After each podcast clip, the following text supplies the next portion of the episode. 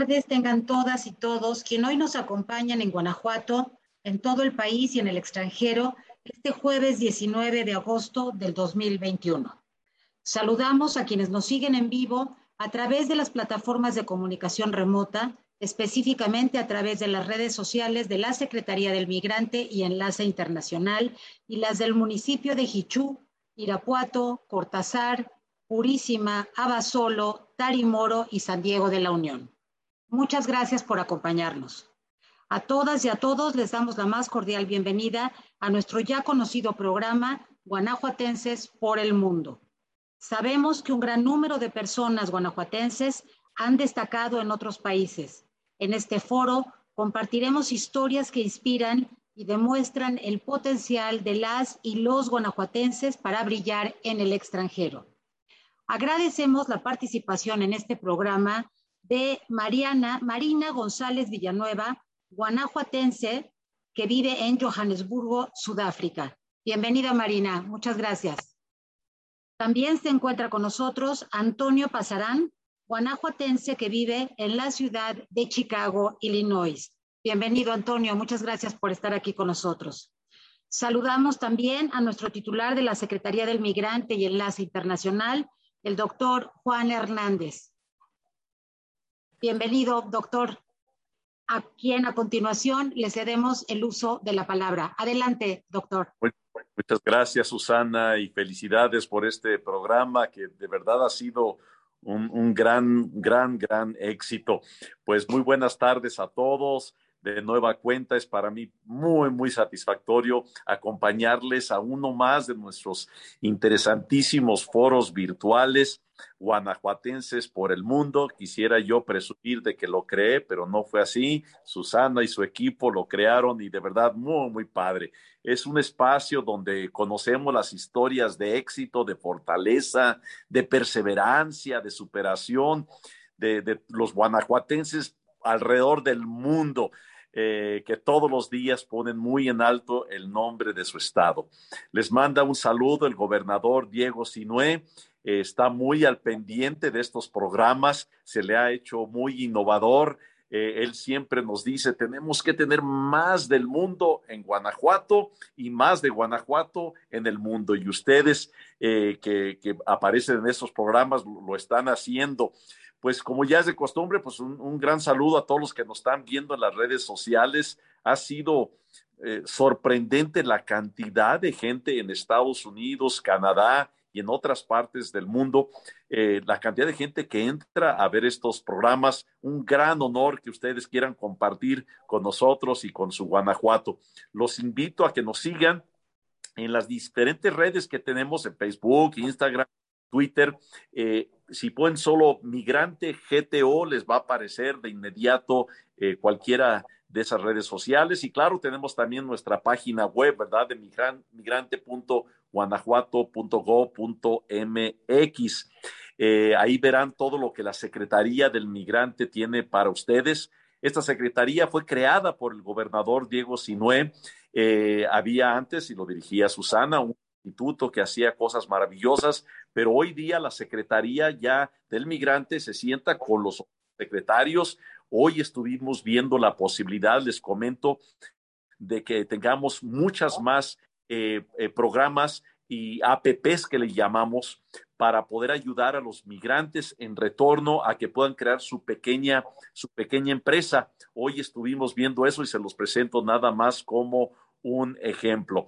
Pero bueno, a lo que venimos hoy, eh, Marina, Marina, Muchas, muchas gracias por estar con nosotros. Marina González Villanueva es una doctora en psicología, es guanajuatense, obviamente, nacida en Irapuato y actualmente radica en Johannesburgo, en Sudáfrica. Conozco eh, Sudáfrica, conozco Johannesburgo, un lugar maravilloso. Eh, sé que estás allá con tus estudios postdoctorales Felicidades, eres un gran ejemplo para todos acá en Guanajuato. Luego está Antonio Pasarán, él también gran guanajuatense, él radica en Chicago, Illinois.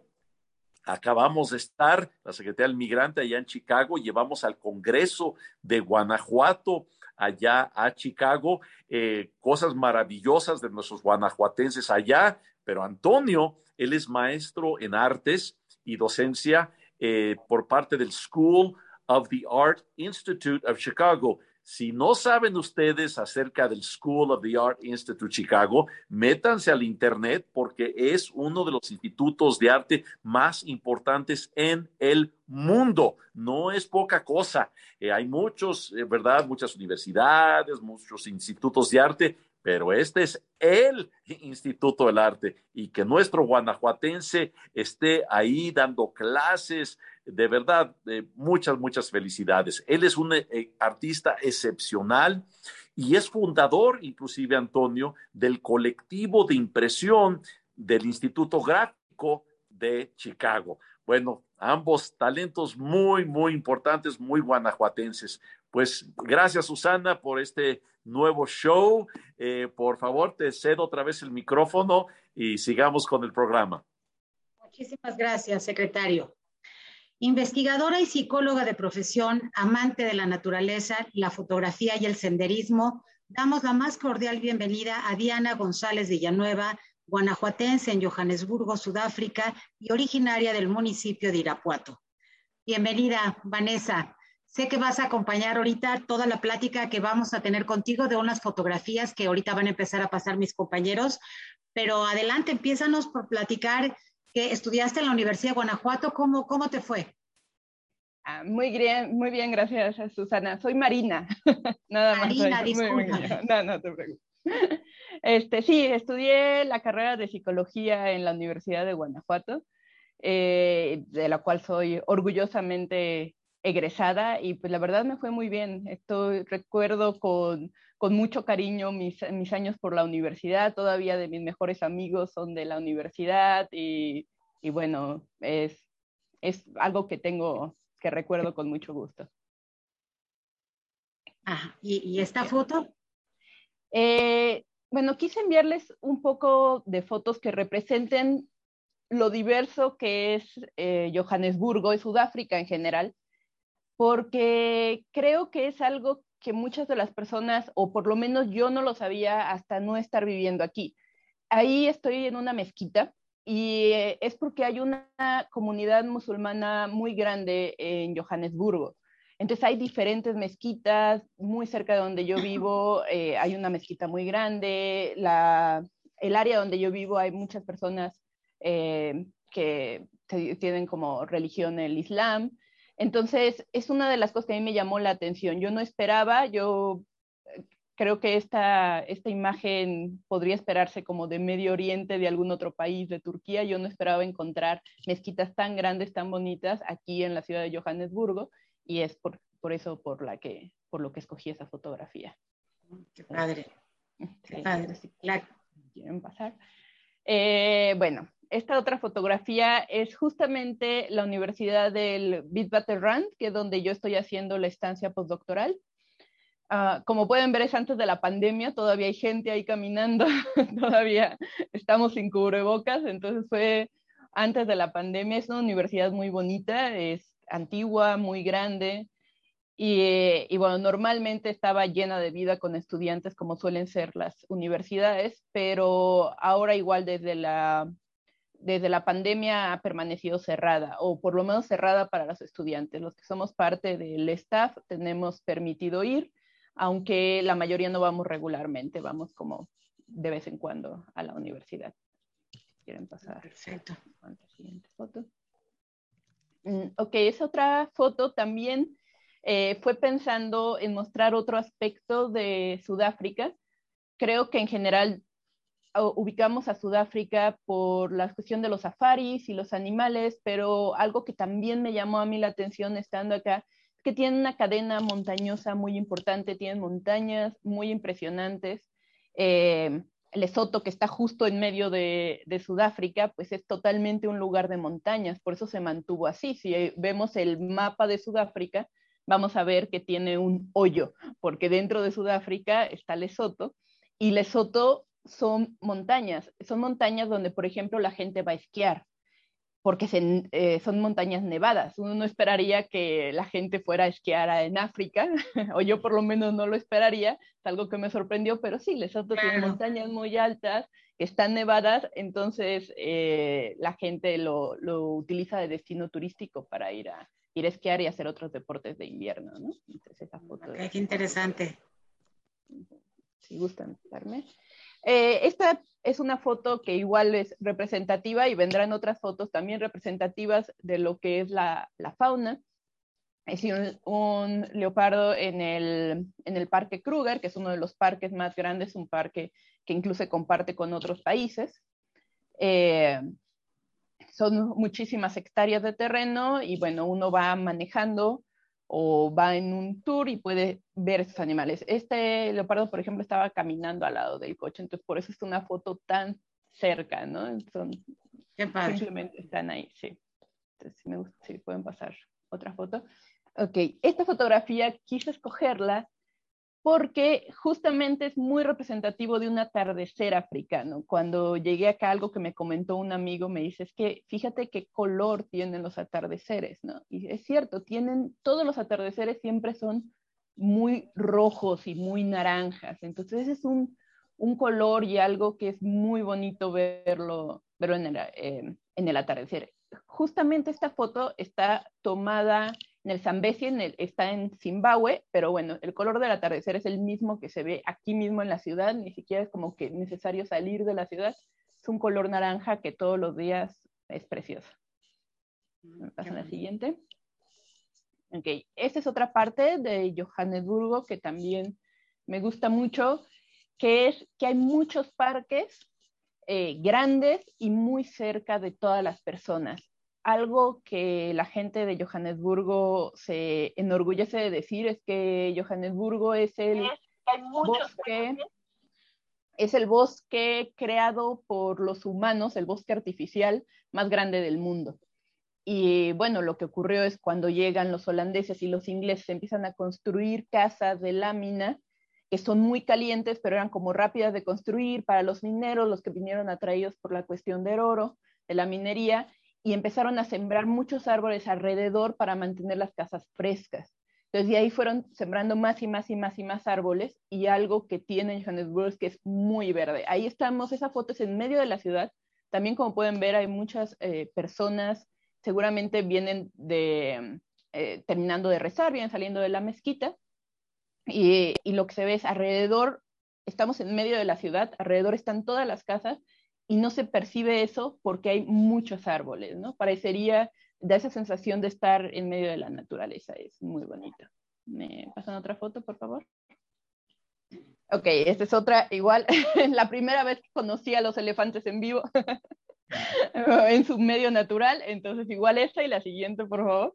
Son una serie de fotos en un, eh, una reserva natural que se llama Pilanesberg, eh, las reservas normalmente tienen este tipo de construcciones para poder observar a los animales, por ejemplo, cerca de un lago, sin que los animales se sientan como se asusten o se sientan muy cerca de, de los humanos, ¿no? Entonces, eso es bonito.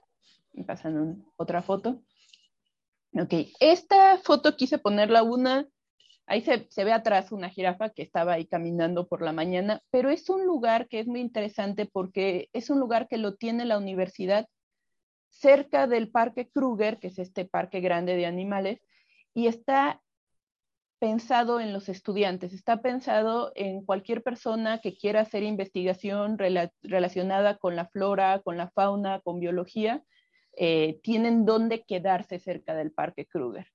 Entonces, y al mismo tiempo lo ponen a la disposición de las personas que trabajan eh, en la universidad o que tienen algún tipo de relación. Entonces uno puede ir y quedarse en las instalaciones que son experimentales, pero bueno, tienen cuartos y demás. Entonces es un, es un lugar muy bonito, ¿no? Y está directamente en contacto con los animales que ya están también muy acostumbrados a que nosotros como humanos estemos por ahí paseando, no les molestan. Pasen la siguiente foto, por favor. Ok, la siguiente es la misma, pero más cerquita. ok, eh, esta foto la quise agregar porque se me hizo muy pertinente para el tema de la migración es un querido amigo, se llama Andrei, y a él lo conocí porque una amiga mía se fue a estudiar su maestría a Hungría y allá lo conoció. Cuando yo me vine a hacer mi postdoc acá, mi amiga me dijo, yo tengo un amigo que, que vive en Sudáfrica, bueno, que es de Sudáfrica y ahorita está en Sudáfrica. Entonces nos contactamos, resulta que los dos, bueno, él es egresado de la universidad donde, donde yo estoy ahorita trabajando, esa foto es ahí en la universidad y, y está por irse a Alemania a hacer su, su, doctorado. Entonces al final, el hecho de que él haya migrado a Hungría a hacer su maestría y que otra mexicana haya emigrado también a Hungría a hacer su maestría y hayan coincidido, pues fue lo que a mí dio pie para que yo lo haya conocido en su país, ¿no? De origen. La siguiente, por favor. Ok, esta foto también le quise agregar un poco eh, para hacer el contraste. Creo que también siempre pensamos en, en los países africanos como, o en Sudáfrica específicamente, como un lugar de safari, de fauna, es cierto, pero también la ciudad es muy moderna, tiene estructuras modernas, es una ciudad cosmopolita como, como las grandes ciudades. La siguiente. ok, este, este pajarito eh, es muy representativo para mí. Aquí le dicen Hadida, porque así ellos dicen que es el sonido que hace, ¿no? El Hadida. Eh, a mí fue mi primer, creo, choque cultural cuando, cuando llegué recién desempacada del avión, salgo a la calle y lo primero que me encuentro en la calle es una pareja de Hadidas. No sé si se aprecia bien en la foto, pero el tamaño de un Hadida es más grande que una gallina. Entonces son pájaros muy, muy grandes que estaban en un poste de luz. Y son el pájaro más común que uno puede ver en la calle. Entonces son como, yo, yo acostumbrada en México a ver pequeños pajaritos, de repente veo estas grandes, grandes aves y además son muy ruidosas. son muy, muy ruidosas, hacen un ruido muy particular. Luego si quieren buscar el sonido del jadida verán que es muy interesante la gente de aquí no los quiere por eso, porque como buenas aves, despiertan muy temprano, empiezan a hacer ruido muy temprano y es un ruido ensordecedor, son una alarma natural muy, muy impresionante. Entonces, y, están en todos lados, en todos lados están, están los jadidas. ¿Me pasan al siguiente, por favor? Ok, ya, ya en época de pandemia es esta foto, como pueden ver. Y algo que también de lo que quise representar en esta foto es justamente la convivencia entre los animales y las personas que en estos momentos se está dando. Esta, esta foto en específico, de hecho, es en Zimbabue. Cuando llegamos ahí, algo que nos dijeron es tengan cuidado, no salgan en la noche. En mi mentalidad fue seguramente es peligroso, eh, nos podrán asaltar, podrá pasar algo, no somos de aquí, nos verán extraño y seremos blanco fácil para la delincuencia. Y entonces me dije, ah, ok, sí, hay mucha delincuencia. Y me dijeron, no, no, no, es súper seguro. Lo que pasa es que en la noche es cuando salen los elefantes y los hipopótamos y entonces se vuelve peligroso. Entonces en la noche, por favor, no salgan. Y era algo que a mí me llamó la atención, ¿no? Es como de cómo conviven perfectamente y salen a caminar en las calles, ¿no? es un pueblo, es una ciudad pequeña donde en las noches no sales porque es la hora de que salgan los hipopótamos, ¿no? Que además es cuando salen porque es más fresco. Y claro, sí, las casas pues están protegidas porque los elefantes son muy destructores, son muy grandes, entonces arrasan con todo, las casas están protegidas, están adaptados ambos al medio del otro y son muy respetuosos. Esto en general me, me ha gustado mucho aprecian su fauna, por ejemplo, y la protegen. Claro que hay caza ilegal, claro que esto, pero en general las personas van a ver en las calles estos, estos animales. Eh, los que están atrás son lo que es Pumba, que no es un jabalí, es un guardo. Es parecido a un jabalí, pero no es un jabalí. Entonces lo que tengo atrás son unos Pumbas que los pueden perfectamente a cualquier hora del día ver pasar afuera de la casa, ¿no? Eso para mí es como muy impresionante. ¿Pasen alguna otra foto, por favor?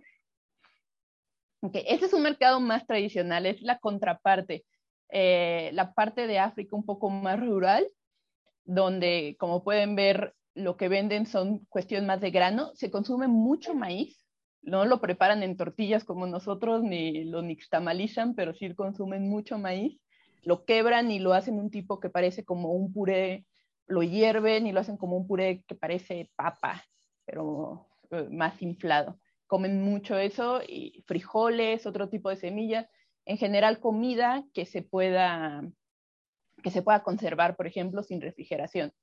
Una de las cosas eh, que pasa aquí en Sudáfrica es de que no alcanzan en Sudáfrica y, en general en toda África subsahariana, es que no alcanzan a producir electricidad suficiente para toda la población. Entonces, en general en todos estos países hay cortes de electricidad programados. Nosotros los tenemos no tan frecuentemente como otros países, pero sí nos avisan. Durante la siguiente semana no van a tener ustedes que son de tal región luz de tal a tal hora y al siguiente día va a ser de tal a tal hora y al siguiente día de tal a tal hora. Entonces tenemos frecuentemente cortes programados de luz porque no se han abasto en producir la electricidad que necesitan y, y entonces en general es complicado tener electricidad, por lo tanto buscan manera de preservar los alimentos. Y creo que la última foto es también algo que podemos compartir, que es, creo que a ambas culturas nos gustan los gusanitos, creo que a ellos más que a nosotros. ellos en verdad lo consumen mucho. En los súper lo venden, eh, lo venden a granel y es una, yo lo compararía con el consumo que tenemos nosotros de los nopales. Es un alimento básico para ellos. Consumen mucho, lo preparan de distintas maneras, lo preparan en caldo, pero también se lo pueden comer así. Entonces es una, una cuestión que, que yo creo que a los mexicanos no nos asusta, pero, pero es llamativa, ¿no? Claro es la última foto, creo. Qué, interesante, qué interesante, Marina, en verdad. Este, Marina, eh, y platícanos también, que estamos muy interesados en saber cómo estudiaste la licenciatura de psicología en la Universidad de Guanajuato y, por qué decidiste Sudáfrica y cómo fue que lograste obtener eh, este puesto en la universidad. Debe haber sido como muy duro, ¿no? Sí, no. Eh, después de estudiar en la universidad, en la Universidad de Guanajuato, me fui a hacer el doctorado a la UNAM. Entonces, terminando el doctorado de la UNAM, me regreso a Irapuato y mientras estoy en Irapuato, un, amigo mío lo nombran el director de la UNAM Sudáfrica. Entonces, eh, este, la UNAM, no sé si, saben, tiene como diferentes sedes alrededor del mundo. Una de las sedes es Sudáfrica y gracias a él, porque la verdad es que también uno parecería estar muy conectado, pero no está tan conectado. Gracias a él me di cuenta de que había una posición postdoctoral. Yo estaba buscando dónde irme a hacer el postdoctorado y él me dijo, mira, está esta posición, puedes, eh, puedes aplicar por ella. Realmente no fue que él me trajera o él me ayudara de alguna manera, pero por lo menos fue el canal para darme a conocer la posibilidad de la posición postdoctoral que, que había aquí mi tema de, estudio sobre lo que hice el, doctorado y en lo que he trabajado siempre es psicología de la religión y específicamente trabajo con diversidad religiosa. Eh, creo que también por eso me llaman tanto las mezquitas y los musulmanes. Hay muchas personas también de, diferentes, de India, de diferentes religiones. Y Sudáfrica justamente es el país con más diversidad religiosa del mundo. Entonces para mí fue como, claro, es, es a donde tengo que ir a, hacer investigación, ¿no? Porque es justo el país más diverso en cuestión religiosa, ¿no? Es muy diverso también en cuestión cultural, en cuestión, tiene 11 lenguas oficiales, obviamente hay gente de todo el mundo, eh, diferentes culturas, pero, y, y por lo tanto la religión va de la mano, ¿no? Con esa diversidad. Claro. No, qué apasionante tema, ¿eh? indudablemente apasionante. ¿Y estás trabajando en este momento en la universidad o en dónde trabajas en Johannesburgo?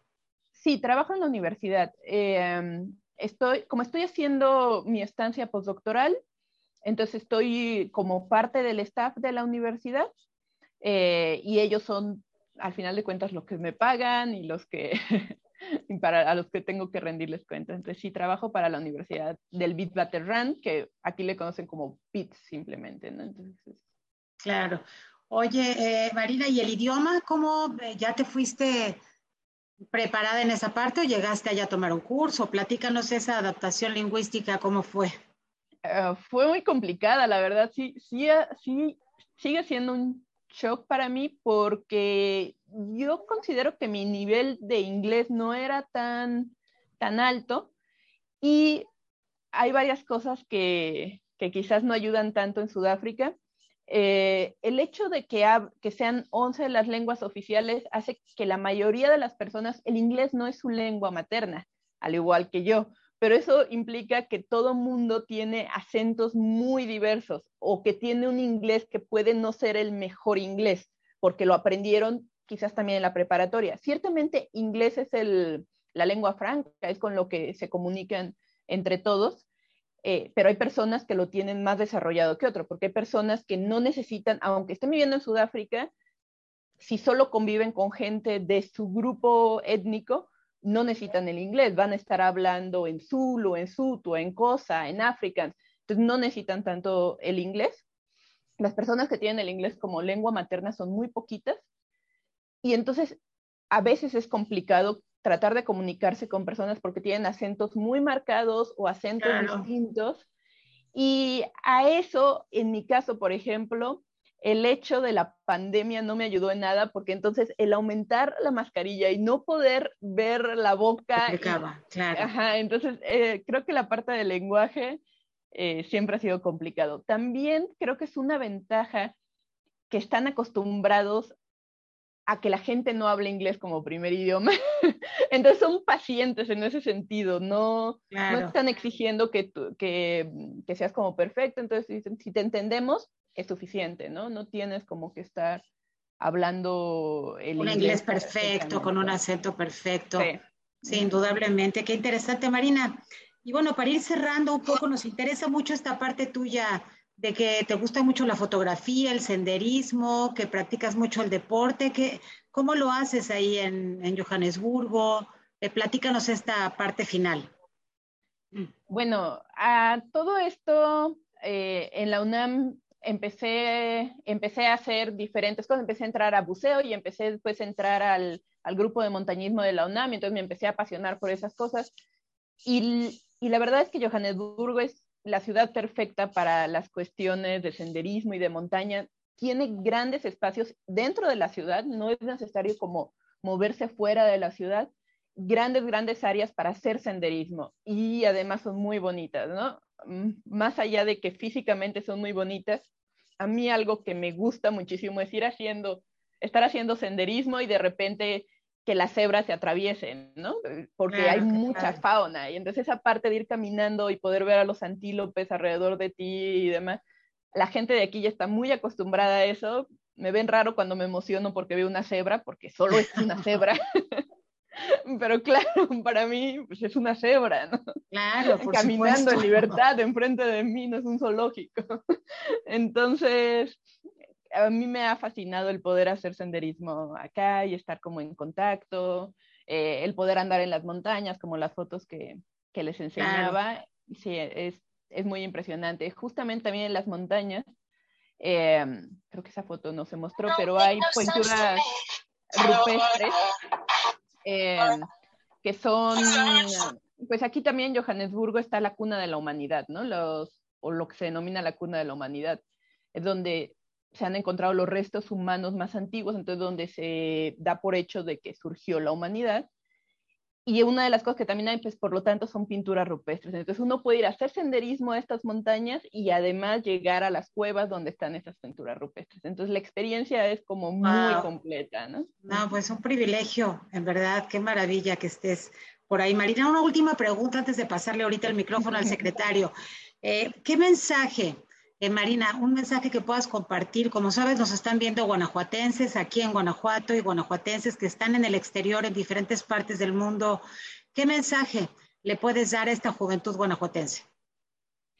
Ah, pues yo creo que lo mejor es estar abierto a todas las experiencias, a la diversidad. Si algo he aprendido es de que una cultura se vuelve muy rica con todo lo que aporta cada persona, ¿no? mientras más diverso es una cultura, mientras más estemos abiertos a conocer nuevas personas, a conocer nuevas ideas, más nos nutrimos. Eso lo he visto muy claramente. Johannesburgo es un ejemplo de eso, Sudáfrica es un ejemplo de eso, cómo su comida, sus tradiciones, todo se, nutre de la gente que, que, ha llegado, por ejemplo. Entonces, el estar abiertos a otras culturas, el estar abiertos a conocer, a crear lazos, es muy importante. Yo, obviamente, la experiencia de, de salir, de vivir en el extranjero, también la recomiendo ampliamente y eh, hablando, por ejemplo, algo del idioma, sé que a muchas personas y, por ejemplo, muchos de mis amigos dicen, no, es que yo no podría porque, pues no, lo de los idiomas no se me da, ¿no? Y entonces creo que también sería otra de mis recomendaciones, que creo que quitarnos un poco el miedo a, a intentar cosas nuevas, aunque no nos creamos tan capaces de hacerlo por alguna cuestión. Entonces creo que es aventarse, aventarse a hacer las cosas y eh, siempre da más satisfacciones. Yo llegué con mucho miedo también de nadie me va a entender, qué voy a hacer, es una cultura distinta y bueno, ahora estoy feliz, ¿no? Estoy enamorada de Sudáfrica. Perfecto, Marina, muchas gracias. Pues, ¿qué tal, secretario? Toda una experiencia, ¿verdad? La de Marina. Qué interesante, de veras, Marina. Oye, ¿qué, horas son ahorita en Johannesburgo? Varios están preguntando aquí en el internet. Ah, es la, una y media de la mañana del viernes. Una y media de la mañana. Bueno, eres joven y, y esa debe ser tu hora que apenas estás pensando a ver si te vas a acostar. Y más si estás estudiando mucho tu postdoctorado, olvídate cuál dormir. Oye, que, eh, yo nada más una pregunta te haría. ¿Qué, qué, qué extrañas de acá de Guanajuato eh, de, o de Irapuato? Uh, ¿qué te, te, mandamos una cajita de fresas? ¿O ¿Qué podemos hacer? ¿Qué, qué extrañas de por acá? sí, por favor. Eh, bueno, aparte de extrañar a mi familia y a mis amigos, obviamente, extraño, la verdad es que extraño los tacos. Voy a sonar como muy típico, sí, extraño unos buenos tacos al pastor. Obviamente aquí no los puedo conseguir, ¿no? Entonces sí, sí extraño esa parte de la comida eh, en Guanajuato es muy rica la comida, hay que, hay que admitirlo. Y una cosa que extraño, que yo creo que nadie esperaría extrañar, es el transporte público. Ah, sí. ¿Por qué? Porque el transporte que tenemos acá, la verdad es que es muy malo. Hay unos que son como combis, que le llaman taxis, pero por ejemplo no tienen ni siquiera el letrero de a dónde van. Entonces, para poderlos tomar tienes que aprender prácticamente las señas, o sea, no, no prácticamente, tienes que aprender las señas. Entonces, si quieres ir a algún lugar, tienes que saber qué seña es y de regreso es una seña distinta. Entonces, es muy, muy complicado, eh, no están regulados, entonces es como peligroso, es totalmente complicado. Entonces, no es fácil. Si no tienes un carro, no es fácil moverte. Y la verdad es que, bueno, nos quejaremos mucho del transporte público que podemos tener en nuestras ciudades, pero nos movemos perfectamente, sabemos a dónde van, están las rutas y nos movemos, ¿no? O sea, yo he andado muchísimo en transporte público en Guanajuato, en la Ciudad de México, y, y agradezco tener el sistema de transporte que tenemos. Oye, Marina, mira, cuando vengas, por favor, a Guanajuato, nos vas a, vienes a visitarnos a la Secretaría del Migrante y nos permites llevarte a comer unos tacos. ¿Qué te parece? Claro Está que sí. el, el, trompo cerca, a la vueltecita de, nuestro, Ay, de nuestra secretaría. Es, ahí venden tacos, sí, al pastor, está el gran trompo. Entonces, pero es en serio, ¿eh? Tienes que venir sí, a vernos y claro te invitamos uno, unos tacos, que es lo menos que, que, podemos hacer después de tu maravillosa plática. Gracias, Marina. Eh, Dios te bendiga no. mucho, de verdad. M muchas gracias a ustedes, muchas gracias por invitarme. Es un honor poder compartir con ustedes un poquito de mi experiencia. Gracias. Muchísimas Muy gracias, padre. muchísimas gracias, Marina. Pintor, muralista y grabador autodidacta, se formó en Columbia College, donde obtuvo una licenciatura en diseño gráfico, maestría en artes y docencia en el Instituto de Arte de Chicago. Doy la bienvenida a Antonio Pasarán, guanajuatense en Chicago, Illinois, originario del municipio de Salvatierra. Bienvenido, Antonio. También contigo vamos a estar pasando unas fotografías que nos encantaría que eh, fuéramos platicando conforme eh, eh, empezamos a, a, ver lo que nos traes de muestrario, ¿te parece? Sí, claro, cómo no. Muchas gracias a, a, a usted y al, al, programa de, de, Guanajuato por la invitación, ya que extraño mucho este, mi estado y, y, espero pronto poder ir a molestarlos allá y a visitar a familia. Sí, aquí en esta foto quise poner una foto, obviamente, de, de quienes, este, quienes comparten este, mi experiencia, ya que no nomás soy yo, también tengo mis hermanos y mis hermanas. Y una foto donde, ya que mi papá también es de la capital y estuve, este, he, vivido también en el DEF un, poco de tiempo, no mucho, pero me gusta mucho, mucho esa foto cuando estaba muy pequeño, ya que está ese camión de repartidor de agua que, que siempre este, se identificaba con el barrio ahí donde vivíamos en la capital. Pero esos son mis dos hermanas y hermano, ya que somos cuatro de la familia, ahí este, de nuestra familia que representamos, ¿no? ¿Podemos ir a la siguiente foto? Perdón. ¿Ellos están en Chicago o están en Salvatierra? Ellos, todo, ahora sí que mi familia inmediata está aquí este, en Chicago. Okay. Mis dos hermanas, mi hermano. Este, mis padres están ya en Guanajuato, ellos ya, ya, este, ya se retiraron, ya este, ellos están ahí en San Pedro y este, en San Pedro de los Naranjos y nosotros seguimos aquí, obviamente, ya que nosotros tenemos aquí nuestras este, carreras, familias y, nuestra vida de trabajo, ¿no?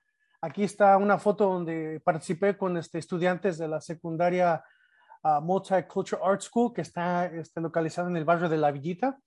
En La Villita, aquí en Chicago, es el, el barrio piso más grande, o la comunidad más grande de, de mexicanos que existe aquí en el, en el, medio oeste, de este lado del país, ya que se le llama Little México, le llaman.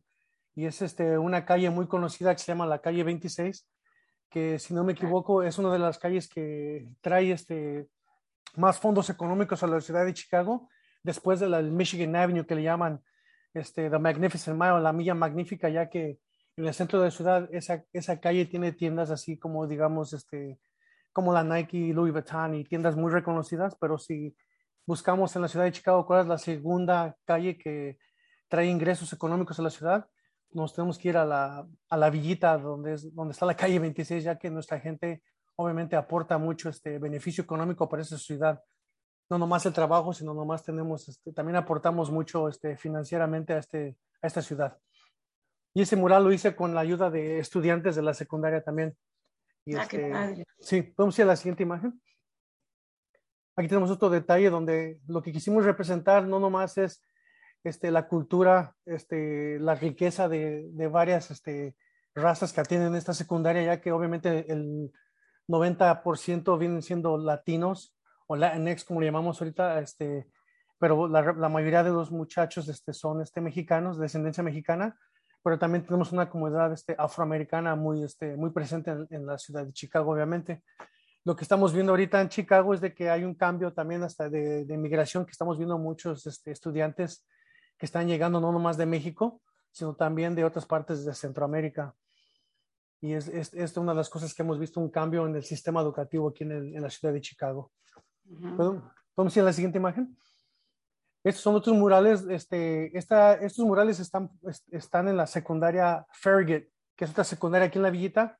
Es este, la, este, la, la secundaria más antigua de, de, ese barrio. La, la Little Village High School es un poco más nueva no tanto, ya lleva como unos 18 años, pero cuando vemos qué tan rápido hacen escuelas en esta ciudad, podemos decir que todavía es, de las más chicas en la ciudad historialmente. Por esta que estamos viendo aquí es la secundaria Ferget y esta secundaria yo atendí ahí de, joven. Cuando, cuando estaba más joven que, regresé de México, me, me, registraron en esta secundaria y tuve la oportunidad no nomás de ser estudiante, pero después regresar y ser este maestro de arte aquí en esta secundaria y el mural que está enfrente, donde están viendo a Martin Luther King, Malcolm X, César Chávez, Emiliano Zapata Benito Juárez, y a la distancia se ve también este, este Francisco Villa. Este mural lo hicimos también este, los maestros de arte para representar las culturas que, que, predominan en la secundaria, ya que hemos ido a otros lugares y a veces este, nuestra historia, nuestra cultura a veces no es representada de la manera más este, adecuada. Y el mural que está abajo de ese es este, en esta secundaria hay una aula que se junta con este, el ejército de Estados Unidos que le llaman ROTC, que es como, como los, estudiantes de secundaria que tienen un poco de interés en, la carrera militar, atienden esas clases especiales y sobre esto hicimos un mural que representara un poco más como la libertad este, y monumentos especiales para este país, ya que estaban este, este, que querían ser representados en este mural de la secundaria, ya que tiene varias aulas este, inmensas y quisimos poner este, un mural de esta manera también. ¿Podemos ir a la siguiente imagen? Aquí tengo unas imágenes un poco más personales donde he participado en, exhibiciones donde hemos, este, no nomás este, capturamos sea este, la esencia de donde estamos viviendo, ya que en el trabajo que a mí me gusta plasmar, me gusta obviamente hablar de, de los problemas que estamos teniendo, ya sean cultural, este, no más de nuestra comunidad inmediata, sino también hasta de la comunidad un poco más, este, más global, ¿no? La foto que tengo aquí del niño, este, es este, desgraciadamente un problema que estamos viviendo en esta ciudad de la violencia y, y de lo que ha pasado.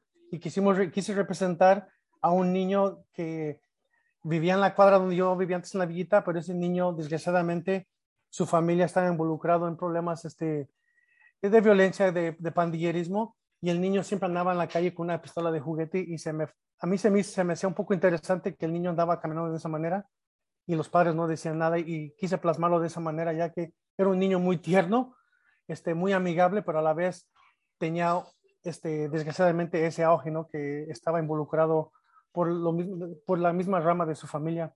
El de Blue Demon fue por el, el, el, amor que le tengo a la lucha libre, ya que qué niño no este, creció en México, no nomás comprando luchadores de plástico en el mercado, sino también idolatrando a los luchadores, ¿no? Y el Blue Demon para mí era uno de mis ah, favoritos. Ah, claro.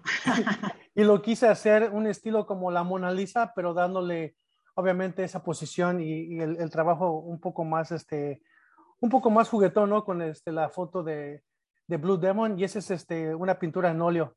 La siguiente, donde dice el chupacabras, fue una pintura que hice, este, como quien dice, recortando al Chango Galván, que era un, un este, artista que hacía muchos este, carteles de películas de los 30 y 40 no sé si recuerden, como los de Tintán y todo eso, donde hacían los, sí, claro, dibujos. Claro. Y sobre eso me quise basar en este, en este dibujo y durante ese tiempo estaba un presidente aquí en Estados Unidos que se llamaba George Bush, que obviamente estamos viendo aún las ramificaciones de su gobierno 20 años después, ¿no? Que estamos este, hablando sobre Afganistán. Y para mí se me hizo un poco este, fácil usar esa temática y desgraciadamente está volviendo a resurgir y estamos viendo ese tipo de problema. Y sobre ese tipo de trabajo, este, siempre trato de hacer mi, bueno, esos temas siempre trato de hacer mis trabajos, ¿no? De que hablo yo de temas sean de mi comunidad o hasta temas este, globales, como estaba diciendo. ¿Podemos ir a la siguiente imagen? Y aquí también tengo este, la pintura que está, que se llama Dreaming of Chicago, este, Soñando en Chicago, fue una, una pintura que hice este, una competencia con diferentes este, instituciones artísticas de escuelas y mi pintura fue la que ganó. Este, y lo que estábamos haciendo era, estábamos haciendo trabajos de que cómo sueño uno Chicago y lo que yo quise hacer fue abordarlo de la manera, hay un libro aquí que se llama Well, the Wild Things Are, es un libro de niños que es muy, este, es este, muy popular, habla de un niño que tiene un sueño que va a un, este, un lugar mágico donde ve bestias y animales salvajes. Y lo que yo quise hacer fue, puse al, al mayor de la ciudad en ese tiempo, que era el Mayor Daly, como el niño de la, de la pintura, pero soñando de Chicago de una manera este, muy positiva durante el tiempo de las Olimpiadas, ya que Chicago estaba tratando de traer las Olimpiadas, nomás que, pues obviamente Chicago no ganó, pero mi pintura sí ganó, así es de que me gustó, me gustó este, mostrarla ya que este fue un, un, este, un momento muy agradable para mí durante mi este, estancia artística en la universidad.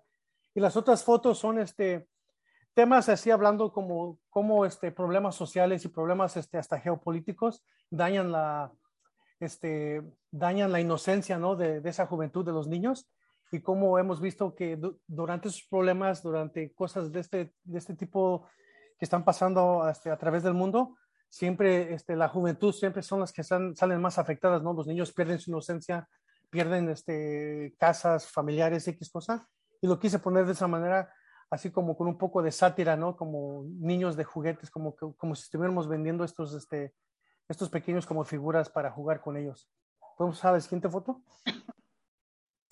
Este IGC, Instituto Gráfico de Chicago, es una intervención que soy, este, soy uno de los miembros fundadores y lo que me gusta de este colectivo es de que somos nueve, nueve miembros que todos somos, casi todos somos docentes. Y lo que nos gusta de este tipo de trabajo es de que podemos crear oportunidades, no nomás este, para el artista joven que quiera involucrarse en, en, en, el trabajo gráfico, pero a la vez también hacemos un festival que se llama Grabadolandia. Perdón. Cada año, este festival invitamos a 30 casas grabadoras o artistas que vengan a presentar su, su, obra.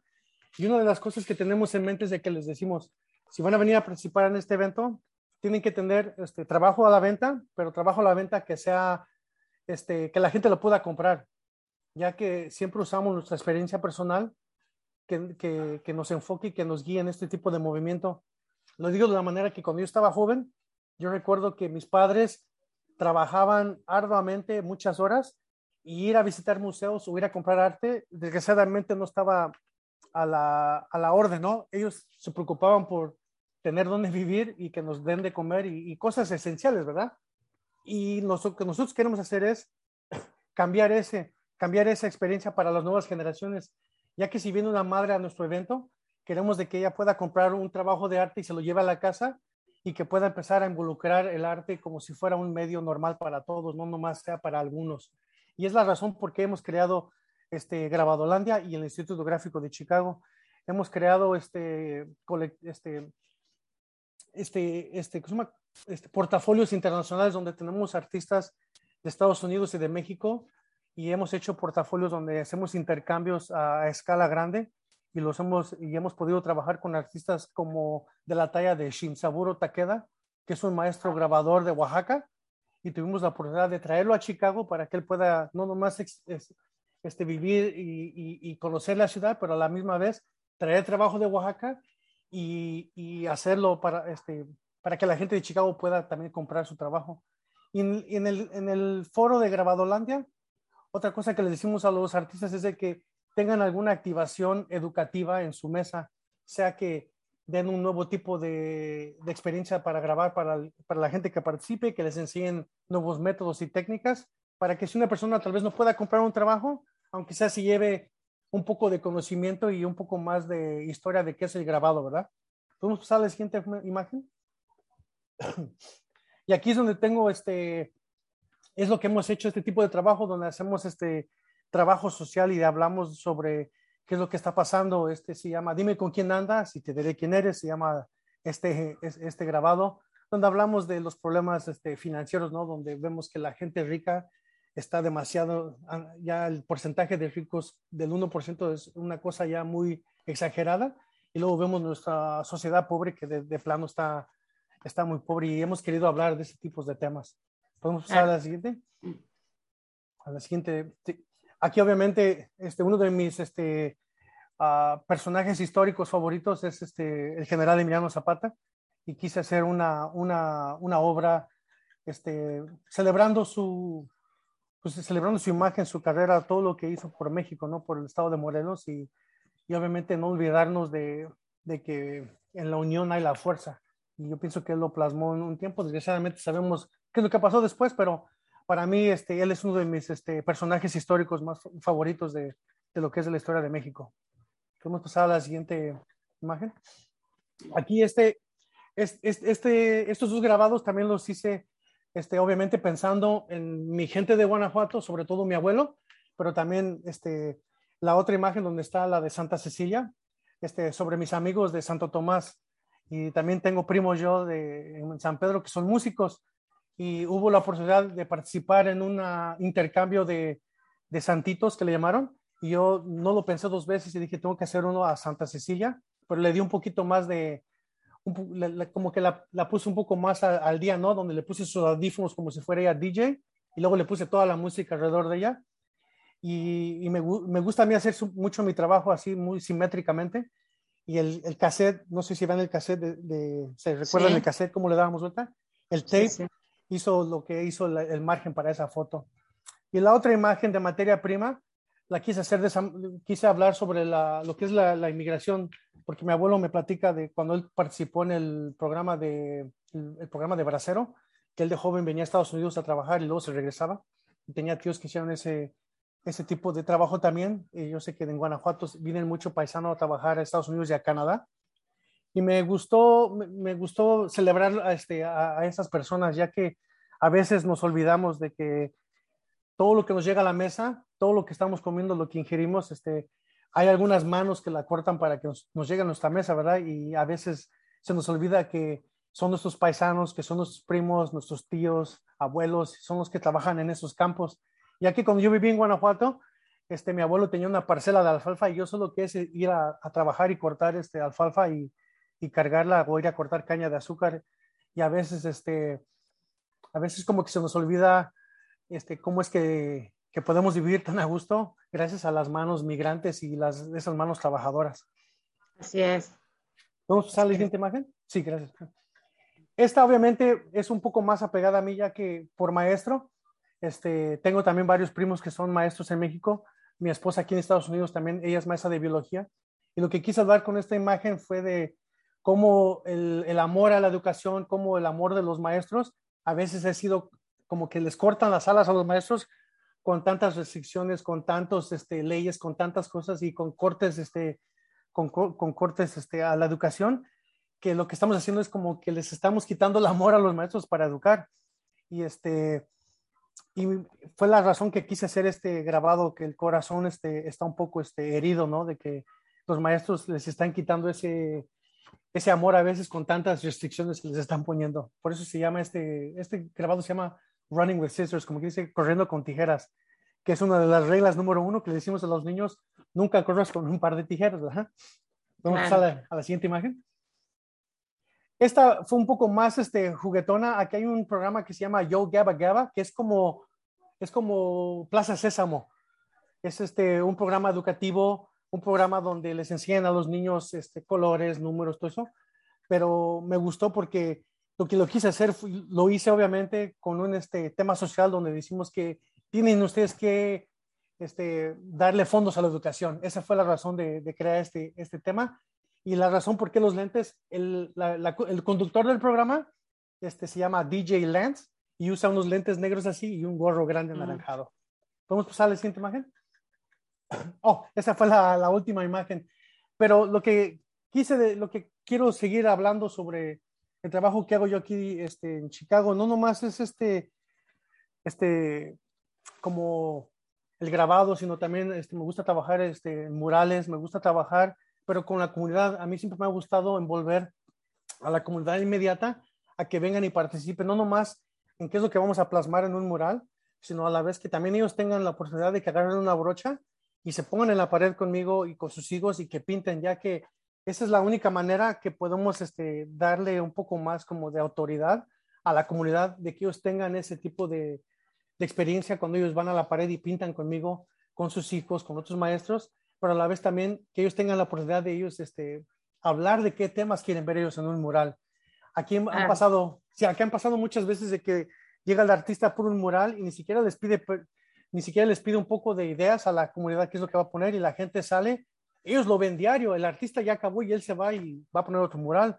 A mí siempre me gusta tener esa conversación, tener esos tipos de pláticas porque es importante este, ver qué otro tipo de idea tenga la comunidad. Yo tal vez tenga una idea, pero otra, otra gente va a tener otra mejor idea que ellos también puedan traer y, y aportar. Aquí tengo, gracias este, por poner estas imágenes, estas son unas imágenes de una escuela donde, y eso fue lo, básicamente lo que hice, fue donde puse una mesa fuera de la escuela y me sentaba yo les, y pasaba a las señoras y yo les preguntaba, vamos a poner un mural aquí, ¿qué quieren ver ustedes? ¿O, o qué les gustaría ver? ¿Qué les gustaría este, que pusiéramos? Y pues había gente que decía, no, pues yo no sé de arte, porque desgraciadamente a veces ese es el, este, uno de los este, conflictos que tenemos, ¿no? Que pensamos que el arte debe de ser algo de, de, de tiro muy, este, muy académico o, o, solamente una persona entrenada en eso puede hablar de arte cuando eso es... Muy elitista, ¿no? Exacto, muy elitista, que eso de plano es lo, lo, menos que, al menos en el grupo que yo trabajo con los maestros, es lo menos que queremos hacer. Cada claro. quien tiene alguna respuesta y alguna experiencia, este, y eso es lo que siempre nos va a guiar en el arte. Este, el arte puede ser bueno, digo, pues, nos puede gustar y también es bueno que no nos guste, pero uno como artista quiere saber ok, te gusta, ¿por qué? Y si no te gusta, quiero saber más por qué no te gusta y no que me ofenda. Yo quiero saber qué es lo que no te gusta de mi trabajo para tal vez este, hacer un poco de cambio o pensar las cosas de otra manera, pero este, una de las cosas que hemos platicado con, con la comunidad es de que les decimos, el chiste es de que ustedes participen y nos digan, y ya sobre esas pláticas donde, donde empezamos a poner de que querían este, que, que, hubiera color, porque el edificio está, ya ve ese color que está muy, un poco muy mutante, ¿no? Está un poco feo, que ellos querían un poco más de color en el área, ya que ahí es donde juegan todos los chicos, por ahí pasa toda la gente. Y si notan, nomás pude hacer el mural a una cierta distancia, ya que aquí en la ciudad de Chicago tenemos restricciones a cómo trabajar en el más alto, ya que hasta ahí me dieron permiso y eso fue lo único que pudimos hacer, pero el mural mide obviamente lo, que es toda una, escuela. Y si pasamos a la siguiente imagen, este, ah, perdón, pensé que era otra imagen, pero tenía yo a padres pintando la pared con sus hijos.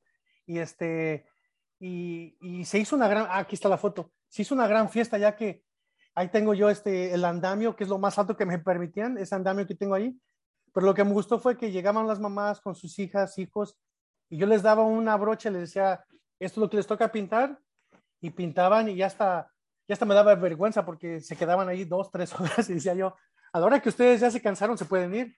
Y hubo, hubo familias que se quedaron hasta que acababa la sesión y nos vemos mañana, maestro, y mañana venimos y, eso, eso es lo que a mí me, me gusta, me fascina y lo que, lo que yo pienso que es este, lo importante de, este tipo de arte comunitario. No, pues eh, interesantísimo. Muchísimas felicidades, Antonio. La verdad que es una propuesta, eh, la verdad que, estaba justo pensando ahorita, ¿y tenemos obra tuya en Guanajuato? ¿Tenemos en algún lugar has expuesto en Guanajuato, trabajado en un área pública, en espacios públicos aquí con nosotros o no?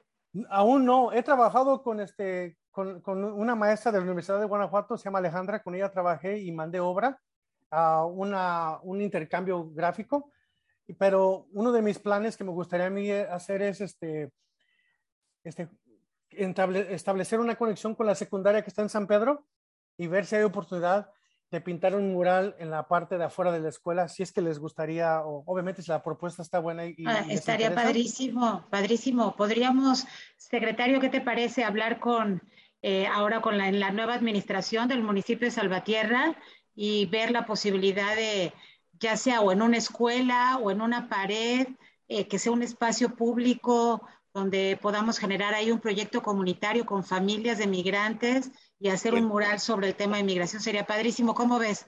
No, y esos murales que nos enseñaste, de veras, qué padres están, ¿eh? Eh, eh, y estoy seguro que te toma días y días, semanas, a, algunos a lo mejor meses en poder lograrlos y son tan, tan, se nota la pasión de tu arte. Bueno, eh, estoy de verdad muy, muy impactado. Fíjate, ayer estuve con, con la, nueva persona que va, va a ser alcaldesa de Salvatierra y pues hablemos con ella. Yo creo que sería algo muy padre si tú nos honras aquí en Guanajuato eh, poniendo una de tus, de tus obras. Yo creo que, que, sería de gran, gran inspiración a otros artistas. Bueno, eh, de, verdad, muchas, muchas gracias por lo que haces ahí en Chicago. Conozco muy bien Chicago, he estado, no sé, unas 50 veces eh, ahí, mucho en la villita. hay tantos guanajuatenses ahí con grandes necesidades, pero que aportan mucho también como tú lo haces. ¿eh? De verdad, Antonio, muchas gracias por todo lo que haces. No, muchas gracias a ustedes. La verdad, para mí sería no nomás un honor, pero sería como un sueño, ya que yo, yo, yo fui este, estudiante en, la, en el Colegio Morelos, en, la, en Salvatierra, pero también fui a la Escuela Secundaria Federal Alfonso Reyes. Y, este, y a mí, para mí, yo pienso que ese sería el, este, como la cima, ¿no? Regresar de donde vengo y tratar de aportar y dar un poco de lo que yo recibí este, cuando yo estuve joven en México, ya que hace, hace, unos hace una semana estuve trabajando con este, el red de faros, no sé si los han escuchado, ya ve que en México hay faros este, culturales y estuve, dando, estuve dando este, este, yo este, cátedra desde aquí de Chicago en diferentes tipos de grabado pero hacia compañeros en el DF.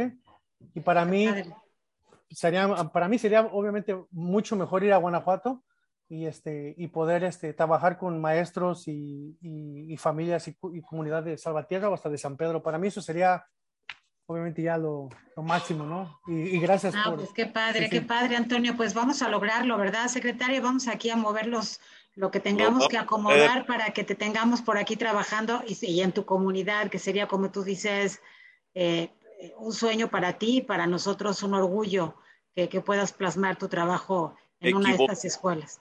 Culpa, eh, eh, fue hombre el que ganó, fue Germán Cervantes, él es el que ganó para ser el nuevo alcalde de, Salvatierra. conocí también ayer a una que va a ser la nueva alcaldesa, pero era de otro municipio. Estoy aquí checándolo para estar seguro que no me había equivocado y aquí en, las redes sociales nos habla de Germán Cervantes. Él será el, nuevo presidente eh, municipal y pues eh, vamos a hablar con él rapidito, Susana, y que ya vaya escogiendo el, el muro. ¿eh? Así es. Así es, secretario. Pues ya estamos en la recta final de nuestro programa. Antonio, un último mensajito que tú puedas enviarle también a estos guanajuatenses que nos están viendo aquí en Guanajuato y en diferentes partes del mundo. ¿Qué les podrías decir? Pues obviamente, este, pues que sigan este, transmitiendo ese, e, e, ese, e, ese espíritu que tenemos en Guanajuato, ¿no? Que, que sigamos promoviendo nuestra cultura, que sigamos promoviendo que es lo que nos hace hasta a veces hasta como que un poco distintos, ¿no? Que, Guanajuato es un país, es un país, es un estado tan rico que... A veces pensamos que es un país, ¿eh? Sí, sí, pero este, pero sí, claro, doctor, este, solamente que sigamos este, con ese empuje que tenemos, ya que este, la educación es la llave a salir a veces de, de, de, todo, de todo lo que a veces nos pone un poco de obstáculos. Yo pienso que este, seguir trabajando, seguir este, esmerándonos con, con lo que podemos y, y, seguir este, orgullosos de Guanajuato y transmitiendo esa cultura, que es lo, lo más importante. Claro que sí. sí. Claro que sí, Antonio. Otra vez, muchísimas gracias. Marina, muchísimas gracias. Eh, muchas gracias, secretario. Muchas gracias a todos. Y es así como damos por concluido nuestro doceavo programa de nuestro ya conocido programa Guanajuatenses por el Mundo. Muchísimas gracias a todos y los vemos la próxima semana con dos experiencias también de guanajuatenses por el mundo. Hasta luego, gracias. Muchas gracias, hasta luego. Gracias. Muchas gracias, hasta luego. Listísimo. Perfecto, perfecto. Pues eh, eh, rapidísimo, antes de que, de que nos vayamos, eh, Marina, pues estamos aquí para servirte en verdad cualquier cosa que necesites allá desde Johannesburgo, es, queremos ser un puente para ayudarte en lo que requieras, localizar, gestionar, ya sabes, lo que necesites de alguna autoridad de Guanajuato, pues estamos para servirte. Aquí con mis compañeras de la Secretaría del Migrante, que les agradezco mucho también que nos hayan apoyado para, para que todo este programa haya salido perfecto, muy bien. En verdad que todo nos salió muy bien. Muchísimas gracias a todos. Y Antonio, me parece padrísimo el proyecto de que puedas hacer ese mural la Secretaría nos vamos a encargar de trabajarlo con el nuevo alcalde. Ya te estaremos contactando para, para ver cómo le hacemos, pero para que puedas tú cumplir tu sueño y en verdad nosotros honrarnos con tener ese mural en tu escuela, en tu escuela, en tu comunidad, en el municipio de Salvatierra. Oh, no, muchas gracias a ustedes una vez más. Yo sé que hace, bueno, antes de la pandemia estuve en Guanajuato para el Cervantino. Cuando todavía trabajaba para el museo, este, me mandaron y conocí a muchas personas en Guanajuato